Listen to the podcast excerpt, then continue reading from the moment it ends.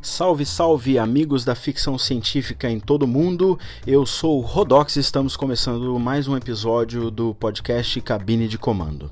Eu já queria começar aqui, ó, mandando um abraço pro Luiz Fernando lá de São Paulo, o Murilo de Taubaté, a Maíra lá de São José dos Campos, o Bruno também lá de São Paulo e o Alexandre da Cidade Maravilhosa que nos mandaram sugestões.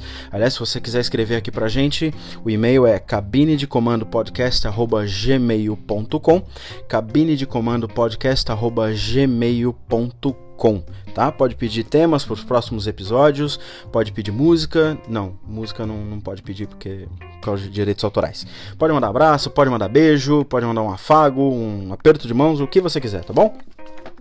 E hoje vamos começar falando do filme Interestelar. Interestelar, claro, um dos filmes mais importantes da ficção científica hoje em dia é, se não o mais importante ou mais recente produzido aí com, com uma, uma, certa qualidade científica e por qualidade científica eu quero dizer que houve um estudo, é, tem uma cabeça científica por trás, já vou falar dele.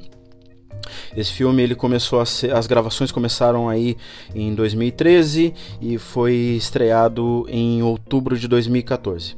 Né, ele foi, as gravações foram divididas aí entre Canadá, Islândia e Estados Unidos. E, e, eu não lembro exatamente porque que na época eu não consegui assistir é, nos cinemas. Eu devo ter tido aí um motivo qualquer para não, não poder ter ido. Mas eu me arrependo amargamente porque eu fui acabar assistindo depois no pay-per-view. É, e não é a mesma coisa, né? Não tem, eu queria ter assistido na tela grande. É, para ver a, a, cena da explosão. Cuidado, gente, tem spoiler nesse episódio. Se você não assistiu ainda, para, dá uma pausa aqui, assiste o filme e depois você volta, tá? Não deixe de, de escutar o nosso podcast aqui também, não. É, então, voltando, eu queria ter assistido aquela a cena da explosão e a, a música do Hans Zimmer. Hans Zimmer, eu acho que é um dos, um dos músicos hoje mais importantes dos caras. O cara arrebenta para fazer trilha sonora. Eu, sei lá, eu sou fã dele e eu tenho trilha sonora gravada, eu adoro esse cara também. É, o filme aí foi indicado a cinco Oscars, eu acho que ele acabou levando cinco, teve cinco indicações e também com os autores aí, atores, né, melhor dizendo. É, ó, vou falar o nome deles aqui, ó. Matthew McConaughey, falei certo, my boy?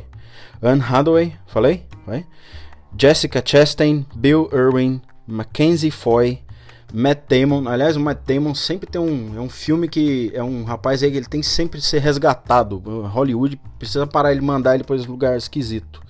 É, quem mais? Ó, lógico, Michael Caine, né, meu? Filme com Michael Caine não tem, muito, não tem como ser ruim. É, tá bom? Então vamos lá, vamos escutar o podcast de hoje. O episódio tá muito bom. E não esquece de escrever para casa. Para casa. não esquece de escrever para cá depois que você ouvir, tá? Estamos é, aguardando. Vamos lá para a vinheta e eu volto já.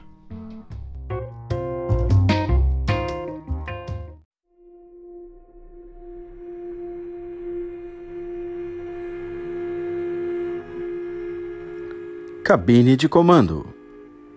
Episódio de hoje: Interestelar.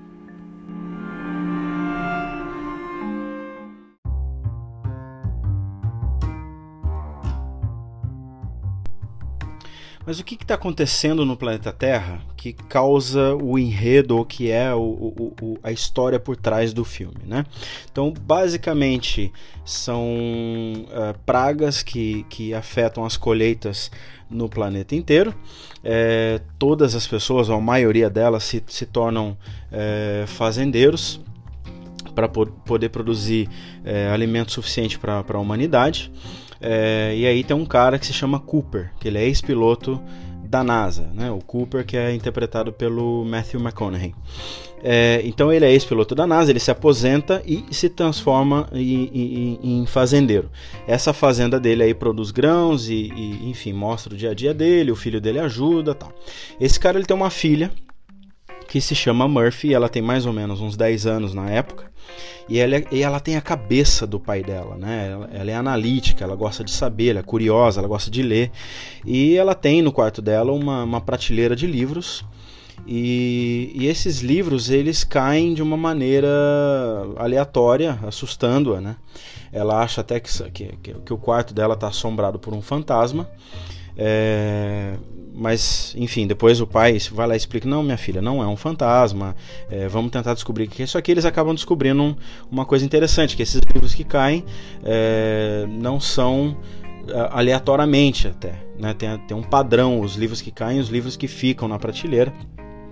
E ele acaba descobrindo uma radiação gravitacional. Essa radiação gravitacional, é, de alguma maneira, mostra para eles, num sistema binário, é, de números binários é, uma, algumas coordenadas. Essas coordenadas geográficas ele descobre onde é no mapa e aí ele fica curioso para saber onde o que, que tem lá, né? É, eu também ficaria, lógico. Então ele pega o carro munido com, com um mapa e sai atrás dessas, dessas coordenadas. A filha é, se esconde também no carro.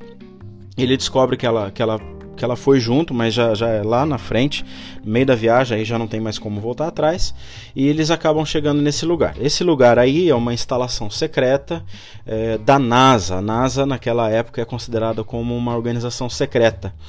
E os cientistas já não são assim considerados é, como pessoas importantes ou não, não, não são tão importantes assim. O que é importante hoje é produzir alimento, então são os fazendeiros e por aí vai. É, os livros de história, de ciência e de, de, exploração espacial são modificados. Eles falam que realmente o homem não chegou na Lua naquela época, na década de 60, 69, né? É, fizemos aí 50 anos recentemente. É, enfim, então tudo isso para tirar o foco da exploração é, espacial da humanidade, porque a importância agora é produzir alimento. Então, engenheiros, cientistas, pensadores, fica tudo de segundo plano. Bom, chegando nessa, nessa base secreta, o Cooper encontra um cientista que ele conheceu há muitos anos, havia muitos anos. E esse cientista é o Dr. Brand, é, que é interpretado pelo Michael Caine. E aí, esse cientista, ele tem um, ele e mais umas pessoas uh, cabeças também, é, eles têm uns planos. O, o, principal deles é tentar mandar a humanidade para para outro planeta, outros planetas, enfim, descobrir um, um novo lar para a humanidade. E nessa mesma época, meio que por sorte, ou enfim, por alguma é, razão do acaso, eles descobrem um, um buraco de minhoca que, como você sabe, é, é, mais ou menos um transporte de um lado a outro do universo, como se fosse é, um buraquinho. Você entra de um lado, sai do outro, e nesse caso aqui do filme, você sai em outra galáxia. Nesta outra galáxia, que o filme não deixa claro a, a distância ou qual é essa galáxia, existem alguns planetas que parecem oferecer condições de sobrevivência para a espécie humana. Né? Então a NASA manda uma missão ou algumas missões através desse buraco de minhoca para chegar do outro lado e, e, tentar descobrir. Bom, o plot do filme é esse daí. E aos poucos a gente vai entendendo que a humanidade de alguma maneira está condenada, é, junto com o planeta, se ela não fizer nada para tentar sair daqui.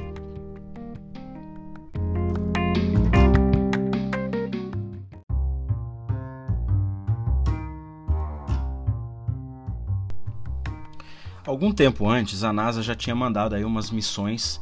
Essas missões foram chamadas de missões, missões Lázaro. E essas missões tinham por basicamente a principal é, função identificar se esses planetas do outro lado do buraco de minhoca tinham é, habitabilidade para a humanidade, ou seja, se ela tinha, se eles tinham condições de oferecer é, o mínimo de condições para fazer uma nova, um novo lar para os humanos, os seres humanos.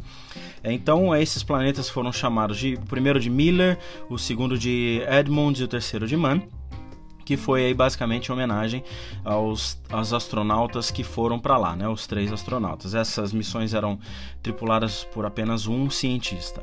E aí, nessa de explicar o que estava acontecendo, o Cooper é convidado então para ser o piloto da nave.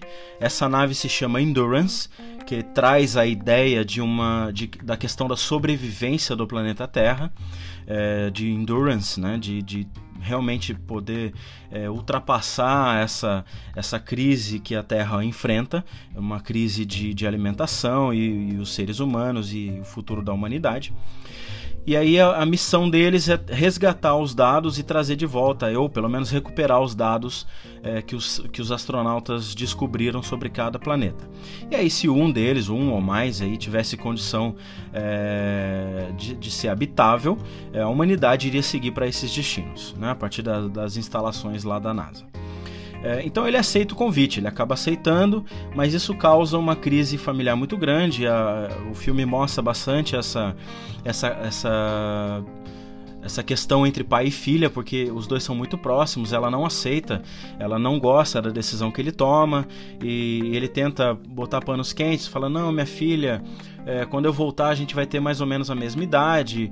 É, e ele diz isso, claro, pela, pela dilatação é, temporal, é, porque ele vai passar muito tempo no espaço. Se você não entende a parte da, da dilatação temporal e dilatação espacial, tenta ler a teoria da relatividade de Einstein, vai te ajudar bastante na, no entendimento desse filme. Ao mesmo tempo, ele, ele fala com o filho: Ah, tá aqui, filhão, a chave do carro, dá cá um abraço e, e tchau. É, é um outro oposto parece que eles não são muito próximos, é a ideia que eu tenho, pelo menos. Se você teve essa ideia também, manda aqui um e-mail pra gente, pra, pra gente saber o que, que você pensa, se, se você pensa o contrário, escreve pra gente que eu leio no próximo episódio, tá? É, então vamos lá, a tripulação da nave, ela conta então com o Cooper, que é o piloto, a Milha Brand, que é a filha do Dr. Brand, é, e ela é bióloga, e aí mais dois camaradas, o primeiro chamado Romley, que é um cientista. Eles não falam exatamente qual é a função ou qual a área de atuação desse cientista. E um último chamado Doyle, que ele é físico planetário. Além, claro, de dois robôs. O primeiro robô, é, se não me engano, é, ele, fica em ele fica na Terra, ele se chama TARS, e o segundo se chama Case, ele fica em órbita. Eles se encontram no, no, no espaço, tem uma, aquela broderagem de, dos robôs e tudo mais. Então, no filme, a nave Endurance leva mais ou menos dois anos de viagem para sair da Terra até Saturno, o que na vida real levaria, na, pelo menos na tecnologia que a gente tem hoje, levaria mais ou menos nove anos, né? um tempo bem diferente do que mostra no filme. Mas até aí a licença poética, a gente entende, a gente gosta, o pessoal dorme no filme, não assistindo o filme, hein, gente? dorme é, aquela hibernação é, programada, tá? E aí, quando eles chegam na órbita de Saturno, eles encontram então um buraco negro, fazem a travessia. E eu imagino que essa travessia é puramente imaginária, tanto na cabeça dos irmãos Nolan, que são os produtores, quanto na cabeça do Kip Thorne, porque evidentemente nunca ninguém passou por um buraco de minhoca de minhoca para saber o que acontece. E aí do outro lado eles encontram o primeiro planeta, que é o planeta Miller.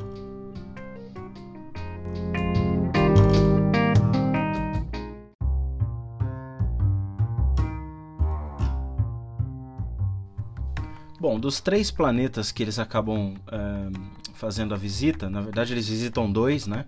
E esses dois primeiros aí, eles realmente perceberam que não tinha solução, não tinha esperança para o planeta Terra, não dava para fazer mais nada. É, o primeiro era era inóspito, ele só tinha um, era um grande oceano é, de mais ou menos aí 50 centímetros de altura e ele tinha ondas enormes, essas ondas eram gravitacionais conforme o planeta girava, e aí ele era afetado pela gravidade do, do, do buraco negro.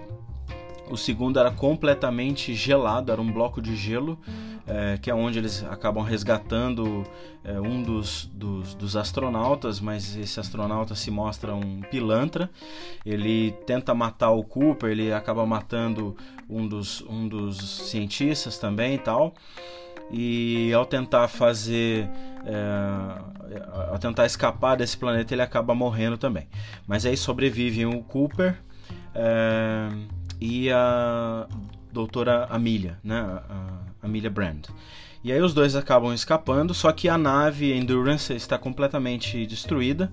Ele só tem uma nave de, de escapatória, um bote salva-vidas, vamos dizer assim. É, e aí eles tentam fugir, enfim, eles. Mas o, o Cooper percebe que eles não têm é, autonomia de, de combustível para chegar em lugar nenhum e ele tenta mandar ela para o mais longe possível para chegar no terceiro planeta, que seria é, uma possível solução, até uma, uma escapatória para ela. e nisso ele se sacrifica por ela. É, ele se joga é, no buraco negro e com a força de ação e reação, é, a nave dela é impulsionada para frente, a dele vai para trás, ele acaba caindo no buraco negro e, e aí ele entra no, num cubo hiperdimensional. Esse cubo ele existe, ele é previsto pela, pela matemática teórica, ele se chama, tá aqui o nome dele, é Tesserato. É um cubo bem esquisito, porque ele, na verdade, ele representa todas ou muitas dimensões, inclusive a temporal. E aí, nessa, nessa dele cair no, no, no, cubo, ele vai passando por vários momentos da vida dele, momentos da filha. Ele encontra a filha enquanto criança ainda, vê o quarto dela. Ele acaba percebendo que quem empurrava os livros é, da prateleira era ele mesmo, porque ele de alguma maneira estava tentando chamar a atenção da filha no quarto. É uma, uma, uma viagem temporal, meio de volta para o futuro, mas é, dá para entender direitinho o que ele está tentando fazer. O que não dá para tentar entender é como funciona esse cubo de fato e como que ele recebe todas as informações que ele, que ele vai passar para ela ele acaba passando é, a teoria da, de como funciona é, esse cubo é, e tudo mais. E ele passa pelo ponteiro do relógio. Tem, a gente tem que fazer uma ginástica mental meio grande para tentar chegar à conclusão de que eles estão fazendo isso e com isso ela, ela consegue chegar na solução do problema. É, o, o Dr. Brand acaba morrendo e ele diz que, ele, que a solução para o problema é inexistente. Então ela, ela resolve o problema, mas de uma outra maneira com a ajuda do pai dela lá do Tesserato. É, algum tempo depois, o filme não deixa claro quanto tempo depois, ele é resgatado, vai para uma base é, do planeta Terra, mas que fica em órbita do planeta Saturno. Ele é resgatado, essa base se chama Cooper, mas não em homenagem a ele, é chamada Cooper em homenagem à filha dele, que é, que é vamos dizer assim, a grande heroína da humanidade. E aí tem a cena de despedida entre os dois, ele é jovem ainda é, sei lá, 40 e poucos anos, e ela já está aí quase centenária, velhinha, no, no, no, leito de morte, na cama. É, e aí eles se despedem, mostram os familiares, os netos, filhos e tudo mais. É, é meio esquisita a cena, meio fria, eu achei. É, depois você manda aqui um recadinho pra gente, pra, pra, pra você dizer o que, que você achou dessa cena. Eles se despedem, é, o Cooper acaba pegando uma nave é, escondido pega o Tars, rouba os dois e, e, e, vai embora atrás do grande amor da vida dele, que é a, Dr., a doutora Amelia. E aí acaba o filme, ela aparece ela chegando no, no, terceiro planeta. Esse terceiro planeta ele tem atmosfera, aparece ela tirando o capacete e tal. É, eu só achei meio esquisita a cena da morte dela, mas enfim. É... E aí acaba o filme nessa daí. Dá a impressão até que vai ter uma continuidade, mas infelizmente não tem.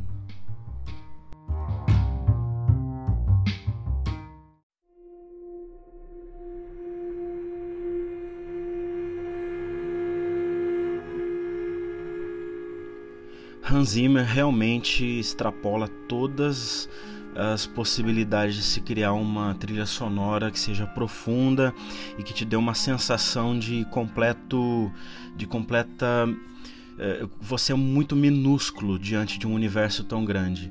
É, eu acho que essa trilha sonora nos ajuda a entender boa parte do filme. Ela é bem expressiva, ela toca realmente é, o coração das pessoas, pelo menos é, enquanto está aquela quando o Cooper está indo embarcar e, e vai tocando o, a trilha que se chama Stay, é, como se a filha estivesse pedindo para ele ficar e ele chorando, é uma, é uma, uma cena impressionante.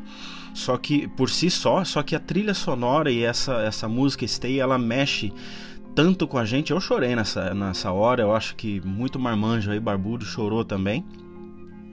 É, é uma música impressionante. Uma das que eu mais gosto é, é uma trilha chamada Afraid of Time que mexe também com o emocional e com o imaginativo, o imaginário da gente sobre a questão do tempo e a passagem do tempo. É, também tem essa questão do, da, da viagem no, no, pelo espaço e mexer tanto é, na questão temporal para as pessoas, tanto para quem vai quanto para quem fica. É, é, uma trilha realmente que, que vai lá dentro da gente. Ela é, em estéreo, em, imagina isso no cinema. Eu não assisti, eu já falei, é, me arrependo amargamente. Eu queria ter, ter, ter ouvido essa trilha sonora em grandiosidade como no cinema, né? É, essa trilha ela invoca uma força enorme, é, ela mostra pra gente que o espaço, que o universo é gigantesco e a gente é extremamente pequeno, minúsculo, é uma coisa é, praticamente inexistente, o nosso tempo é uma, uma, é uma é um nada, vai passando e a gente não percebe, o universo parece que realmente não está nem aí pra gente ele continua existindo em sua totalidade com quase 14 bilhões é, de anos-luz de, de, de, de, comprimento, né? Isso é, é o que a gente conhece. E, e fora o universo desconhecido que, que realmente a ciência aí não sabe nem o que tem para lá dessa, dessa barreira, né? É, então Hans Zimmer é, ele, ele evoca essa, essa grandiosidade na sua trilha sonora.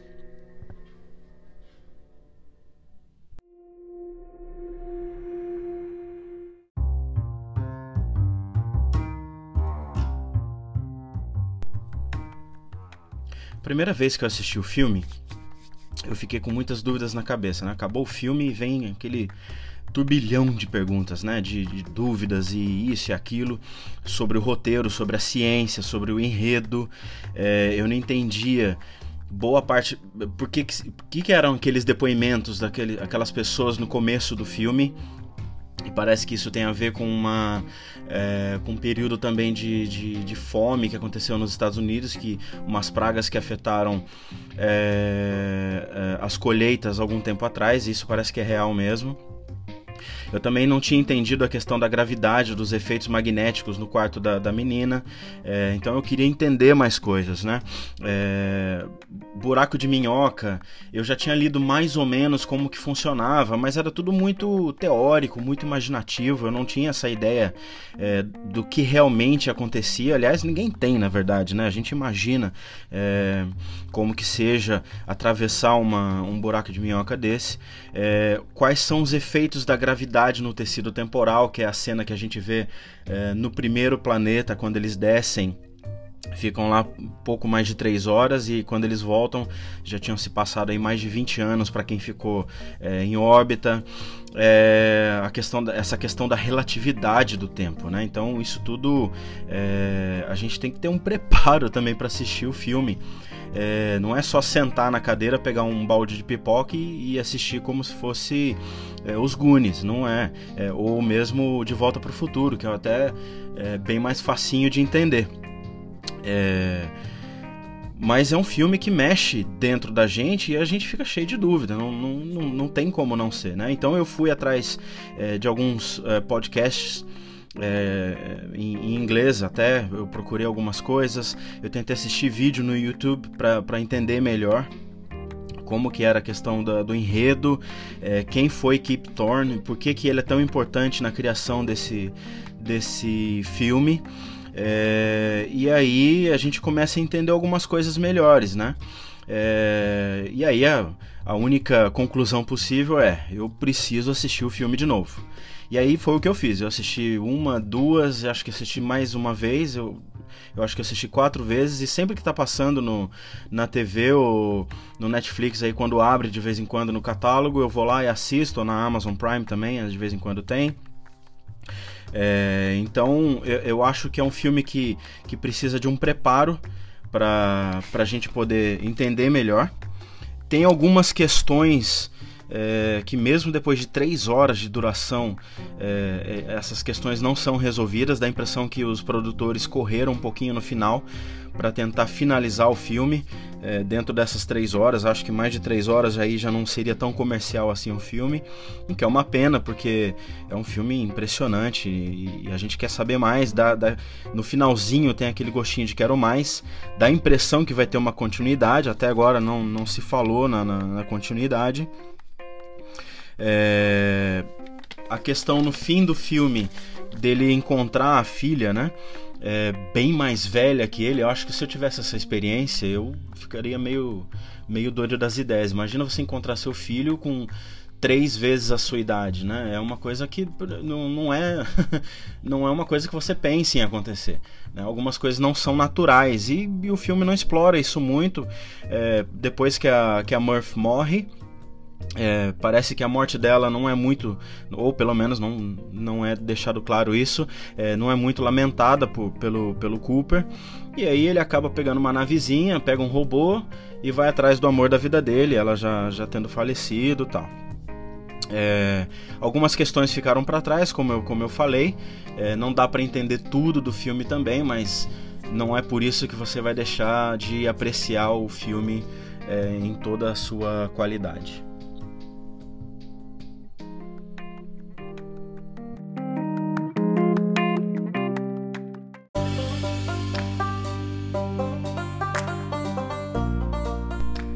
Bem, amigos da ficção científica em todo o mundo, estamos chegando ao fim de mais um episódio do Cabine de Comando.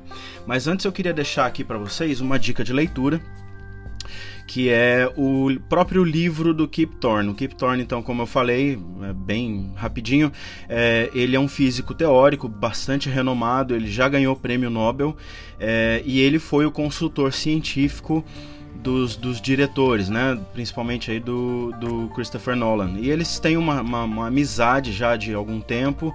A ideia do filme partiu do próprio Kip Thorne, e aí eles, num, jantar aí, chamou todo mundo, a família tal, reuniu o churrasquinho, o samba rolando, e falou: ah, vamos fazer um filme, vamos. E vai ser sobre isso. Então, a minha dica de leitura é o próprio livro dele, que se chama também Interestelar. É, e ele fala bastante da física é, envolvida no, no filme, né? E mesmo para quem não tem conhecimento ou muito conhecimento sobre física, sobre astronomia ou sobre cosmologia em geral, é só um amante do tema, a linguagem do livro é bem leve e os temas e os conceitos que ele usa ali são bem acessíveis, né? É, os temas e os conceitos ali no, nesse livro são divididos em categorias e aí ele tem um. Ele, ele coloca como um, um, grau de certeza. Então isso aqui é, é certeza que é assim, isso aqui é bem possível que seja assim, e aqui é o imaginativo. Então, e tem aí também algumas curiosidades dos bastidores do filme, né? Então, amigos, terminando mais este episódio, é, eu gostaria de agradecer a sua é, audiência, a sua paciência, como diria o Faustão. Eu espero ver você no, no nosso próximo episódio. Divulgue para os seus amigos, para os seus familiares. Não esquece de escrever para a gente. Então é cabine de comando podcast@gmail.com. Manda aqui sua sugestão e a gente vai estar aguardando até um próximo episódio, tá bom? Um abraço e até já.